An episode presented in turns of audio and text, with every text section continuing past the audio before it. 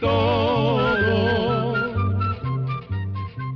Llegó la escuela, llegó la escuela, llegó por radio.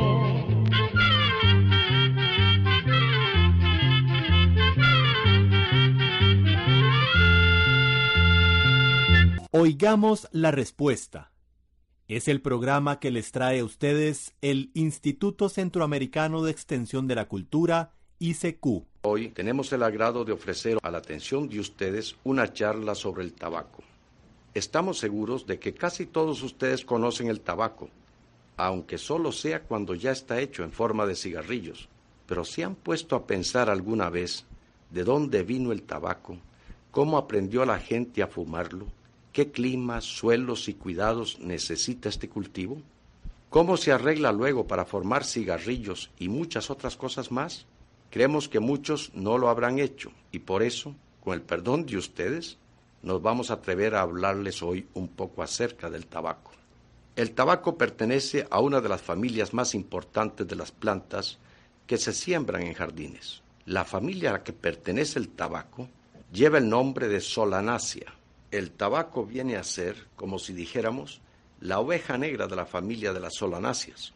Y eso se debe a que en las hojas de esa planta se encuentra un veneno bastante fuerte, llamado nicotina. Con una gota de nicotina pura que se coloque directamente sobre la piel de un conejo, ese se muere.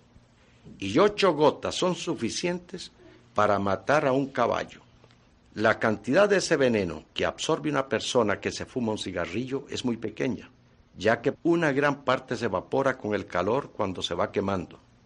Sin embargo, la cantidad de nicotina que traga la persona es suficiente para producirle gran cantidad de trastornos, como tendremos ocasión de ver más adelante. Esto se agrava más si la persona acostumbrada fuma mucho y si es joven, o sea, que no ha llegado a un completo desarrollo. No queremos decir con esto que los cigarrillos o cualquier otra forma de tabaco no sea perjudicial para los adultos, pero los daños son más graves para las personas jóvenes. La nicotina que hay en el humo se extiende por todo el aparato respiratorio de la persona, afectando la garganta, los bronquios y los pulmones. Además afecta el estómago, el corazón, los nervios, el cerebro y muchos otros órganos. Además perturba el crecimiento de ciertas partes del cuerpo. También el tabaco disminuye la resistencia del cuerpo contra ciertas infecciones porque irrita una enorme cantidad de células que pueden ser atacadas más fácilmente por los microbios. Al fumar, se absorben también otra clase de venenos fuera de la nicotina. Entre esos venenos tenemos el óxido de carbono, el ácido cianhídrico, el alquitrán, el amoníaco, el aldehído fórmico y el arsénico. Entre los síntomas tóxicos se pueden anotar dolor de cabeza, vómitos, aceleración del pulso y la respiración. Estos síntomas pueden ir desapareciendo con la costumbre, pero los daños ocasionados al cuerpo van quedando. También puede presentarse diarrea, y una especie de emborrachamiento. El exceso de nicotina ocasiona a menudo también pérdida de la memoria, disminución del apetito, el adelgazamiento del cuerpo. Se ha comprobado que con solo dejar el hábito del fumado se gana peso rápidamente y se mejora el estado general de la salud.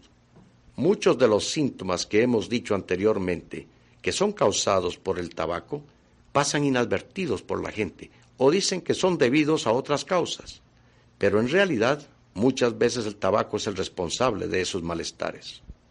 Todavía no está demostrado que el tabaco sea una de las causas de la terrible enfermedad llamada cáncer, como lo afirman muchos científicos. Pero se ha comprobado que el cáncer del pulmón ataca mucho más a aquellos que fuman que a los que no fuman.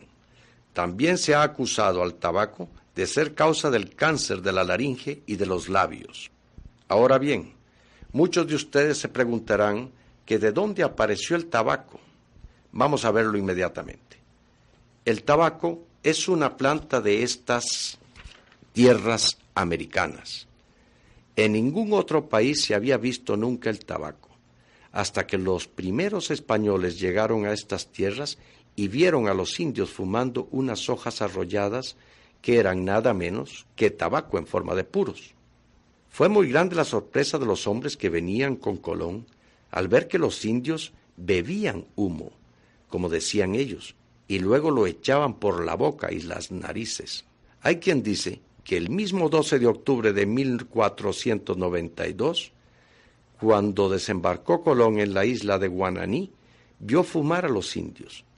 El tabaco es una planta tropical, o sea, de climas calientes, probablemente nativa del Brasil, pero ya para el tiempo en que llegó Colón, los indios lo habían llevado a todas las partes del continente que tuviera un suelo y un clima donde se pudiera cultivar. En el año 1519, los españoles que fueron a conquistar México se dieron cuenta de que allí los indios cultivaban el tabaco con gran cuidado y habilidad.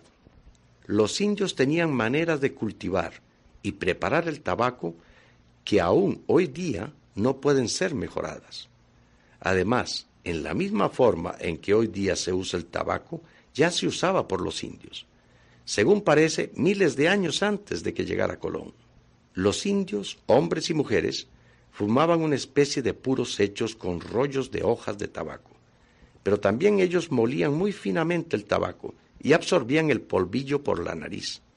Ese polvillo, todavía hoy día, es conocido con el nombre de rapé. Además, acostumbraban mascar el tabaco, creyendo que con eso adquirían más fuerzas.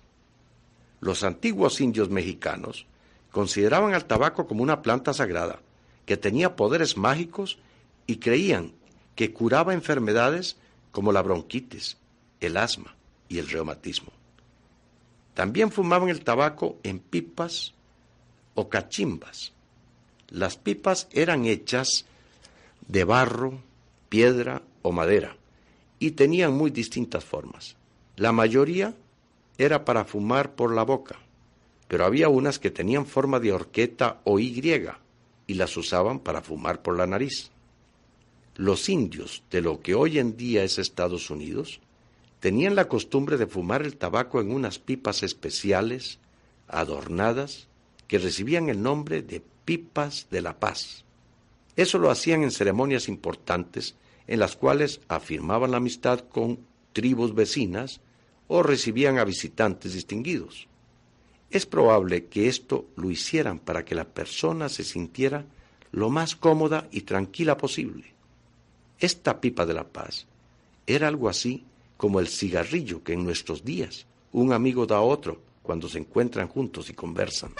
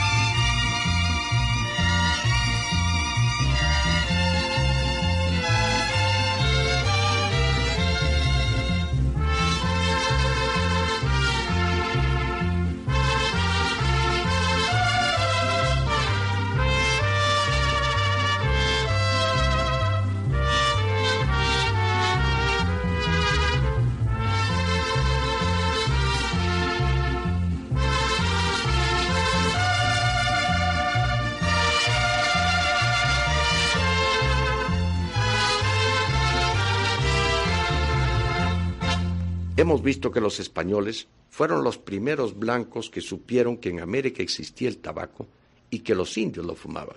Fue un misionero español llamado Fray Romano Pané quien envió las primeras semillas de tabaco a Europa.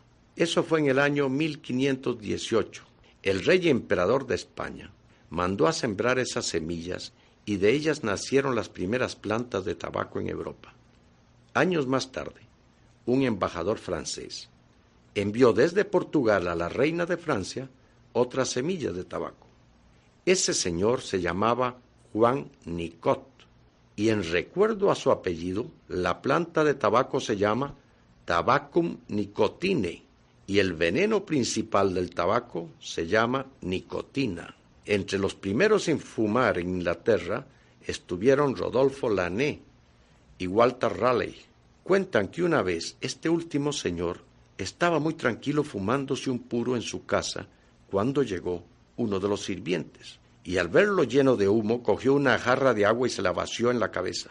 Luego, corriendo asustado, fue a pedir auxilio porque su señor se estaba incendiando.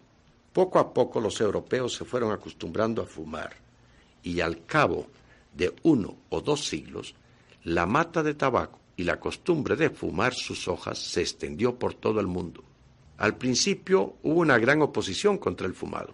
La Iglesia amenazó con excomulgar a los que se entregaban a ese vicio, y en un país de Asia llamado Turquía, un fumador podía ser condenado a muerte. También se consideraba el tabaco como algo del diablo y algo salvaje. Sin embargo, no valieron amenazas ni nada, y hoy día, cuando un hombre enciende un cigarrillo, lo absorbe y luego lanza al aire una bocanada de humo, está haciendo exactamente lo mismo que hacían nuestros antepasados indios. Algunos países americanos usaron hace un tiempo el tabaco como moneda, ya que en estas tierras se daban muy buenas cosechas y con él se podía comprar artículos muy necesarios que solo se producían en Europa. Hoy día el tabaco se ha convertido en uno de los principales cultivos del mundo. La industria y el comercio de este producto también son de las más grandes que existen. Hay varias maneras de usar el tabaco. Se puede hacer con él puros o habanos, cigarrillos, tabaco para pipa y polvo de tabaco o rapé. Hoy día se consume muy poco tabaco en polvo, pero hace unos 200 años era algo muy corriente ver a los señores elegantes con una cajita de rapé, de polvo de tabaco en las reuniones importantes o en sus casas. De esa cajita absorbían el polvillo y disfrutaban en forma parecida a como lo hace hoy en día un fumador con un cigarrillo. Son tantos los cigarrillos que se fuman en el mundo en este momento que si colocáramos todos los que van a ser gastados en un día, en un solo día, esos cigarrillos ocuparían una extensión tal que le darían la vuelta al mundo. Parece mentira, pero así es. A tal extremo ha llegado el uso del tabaco. Como ya hemos hablado antes, el tabaco se produce en casi todos los países del mundo.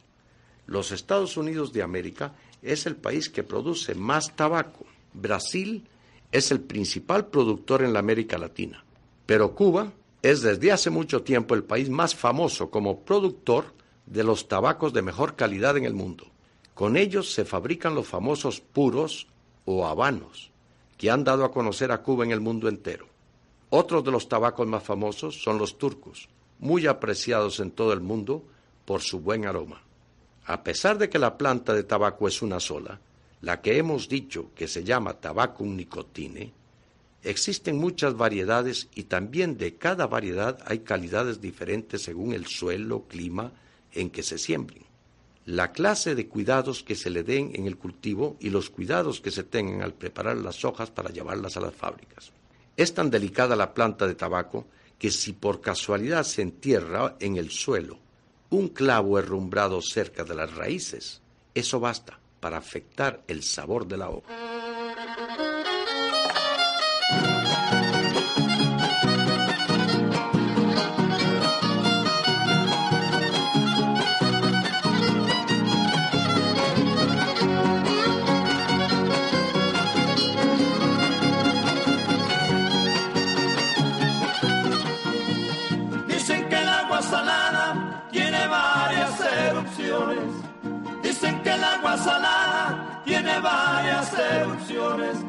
Cosa está comprobada. Ay, la, la, la, la cosa está comprobada que mantiene a tiburones, que mantiene a tiburones y a la sirena encantada.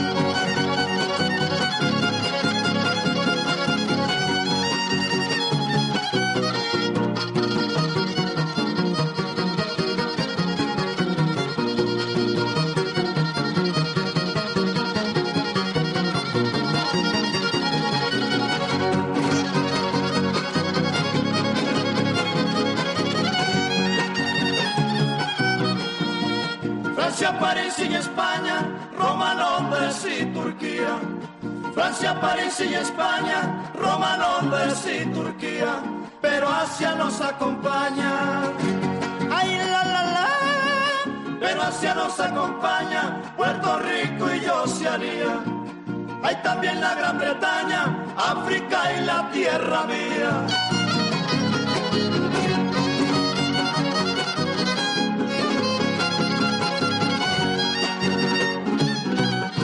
La planta o mata de tabaco nace de unas semillas negruzcas y pequeñísimas. Son tan pequeñas que en una onza puede haber de 300 a 400 mil semillas. Las semillas pueden pertenecer a muy distintas variedades, por lo que el agricultor tabacalero debe poner especial cuidado al escogerlas. Esto es algo de mucha importancia, porque hay variedades que producen mejores resultados en ciertos lugares y también porque muchas de ellas son resistentes a enfermedades como la malla negra, la malla húmeda, la malla seca, el mosaico y los nemátodos. Las semillas de tabaco deben sembrarse en un almacigal bien protegido. Al mes o mes y medio, cuando ya las plantitas tienen unas cuatro pulgadas de alto, se trasplantan en hileras a campo abierto. En una hectárea pueden caber unas 25 a 30 mil plantas de las altas y de hojas gruesas. Las matas de tabaco pueden llegar a tener una altura de 2 metros, pero lo más corriente es que tengan un metro y 60 centímetros. Las hojas de abajo de una planta bien desarrollada pueden llegar a medir un metro y las de arriba unos cuantos centímetros. Las hojas verdes son siempre pegajosas.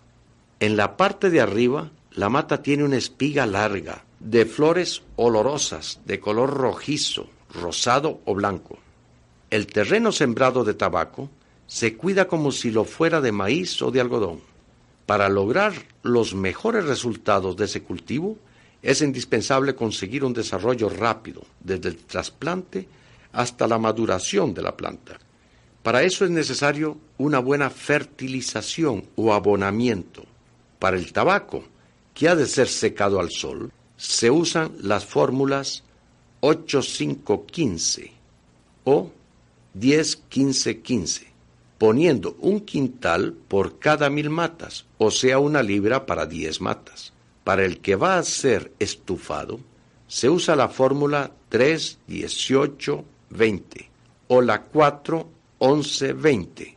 La primera abonada debe hacerse cuando el tabaco se siembra y la segunda 15 o 22 días después. Otra cosa de que debe cuidarse muy bien los tabacales es de los insectos y las babosas que los atacan. además de las enfermedades causadas por hongos y virus. Algunas de las mejores variedades de tabaco, especialmente las que se usan para hacer puros finos, se cultivan a la sombra de árboles de copa ancha o de toldos hechos de tela fina de algodón. En esa forma se obtiene un tabaco suave y claro. Cuando el botón de la flor ha comenzado a desarrollarse, o un poco más tarde, las plantas son capadas o desmochadas, quebrando la parte de arriba del tallo con la flor y algunas hojas, con el fin de que las que quedan se desarrollen mejor. Los agricultores del tabaco conocen bien cuando ha llegado el momento de recoger el tabaco, debido al color que van cogiendo las hojas. En ese momento, las plantas se cortan junto con las hojas o esas hojas se recogen una a una si se van a usar para hacer puros. El tabaco necesita ahora de grandes cuidados para que no se eche a perder la hoja. Esta debe ser recogida entre las 8 y las 9 de la mañana, cuando ya el sereno de la noche se haya secado. Las hojas que se van a secar o curar en estufa deben ser todas de un mismo tamaño y ojalá del mismo color. El calor de la estufa se regula con cuidado para que el tabaco vaya secando poco a poco. En esa forma, dura unos cinco días el secado. También se puede secar en galerones bien ventilados. Así dura unas seis semanas para secar. Otra manera de secar el tabaco es colgándolo al sol. Una vez que las hojas están secas, se escogen y se apilan más o menos durante un mes para que fermenten. Después de fermentadas, se empacan y se pueden almacenar durante varios años para que envejezcan. Este envejecimiento es una de las cosas que dan el buen sabor y aroma a los tabacos finos. Después el tabaco pasa a las fábricas donde con maquinarias muy modernas hacen los cigarrillos, los puros o el tabaco para pipa y se empaquetan para la venta. Casi en todos los países la fabricación y venta de los cigarrillos o puros es hecha por compañías muy grandes que pagan impuestos al gobierno Casi siempre ese impuesto se paga por medio de una estampilla, por un sello que llevan los paquetes. Y en esta forma, estimados amigos, termina nuestra charla de hoy. Muchas gracias por la atención prestada.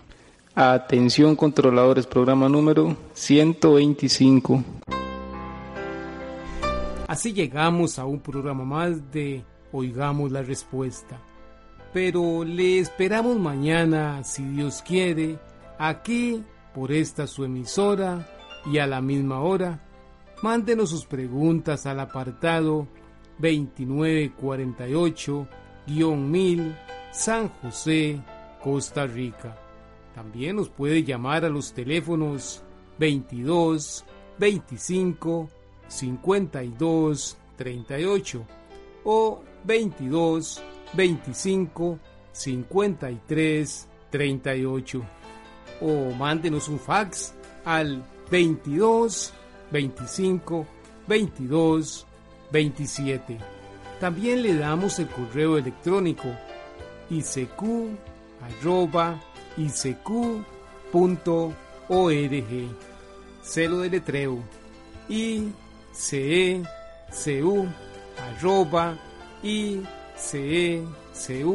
punto org para nosotros sus preguntas son muy importantes y estamos para servirle. También puede dirigir su pregunta a esta emisora que ellos amablemente nos la harán llegar. Muy importante, dele su nombre completo, dirección bien exacta, ah, y el lugar donde escuche el programa. Recuerde que comprender lo comprensible es un derecho humano. Que Dios le bendiga.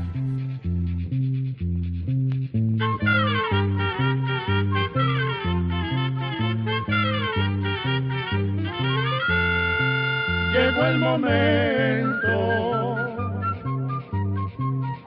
despedirnos. Se va a la escuela se va cantando